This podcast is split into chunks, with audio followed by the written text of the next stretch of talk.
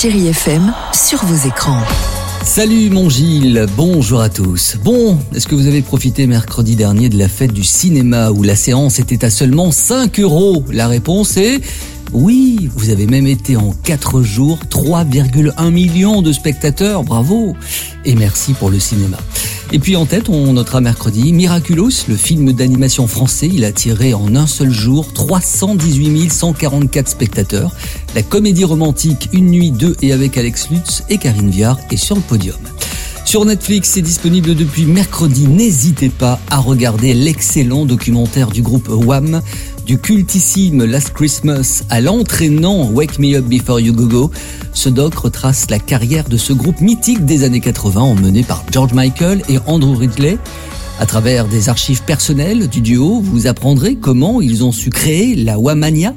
Nous sommes en 1982 et les deux Anglais ne savent pas que quatre ans plus tard, ils rempliront le stade de Wembley.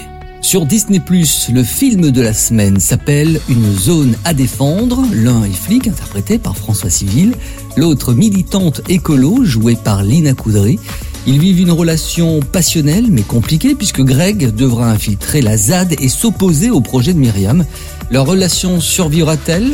Il faudra faire vite avant que tout soit détruit. Je te jure qu'on va aller jusqu'au bout. Ce qu'on a rêvé, ce qu'on a construit, ça sert à rien face à leur bulldozer. On termine avec le top 3 des séries les plus regardées cette semaine sur Netflix. En 1, The Witchers. En 2, Young Sheldon. Et puis en 3, Black Mirror. Je vous souhaite un bel été avec Chéri FM. Feel good music. Et celui qui tient le parasol jusqu'à midi, c'est Gilles Marino. À demain. Retrouvez toute l'actualité des plateformes sur chérifm.fr.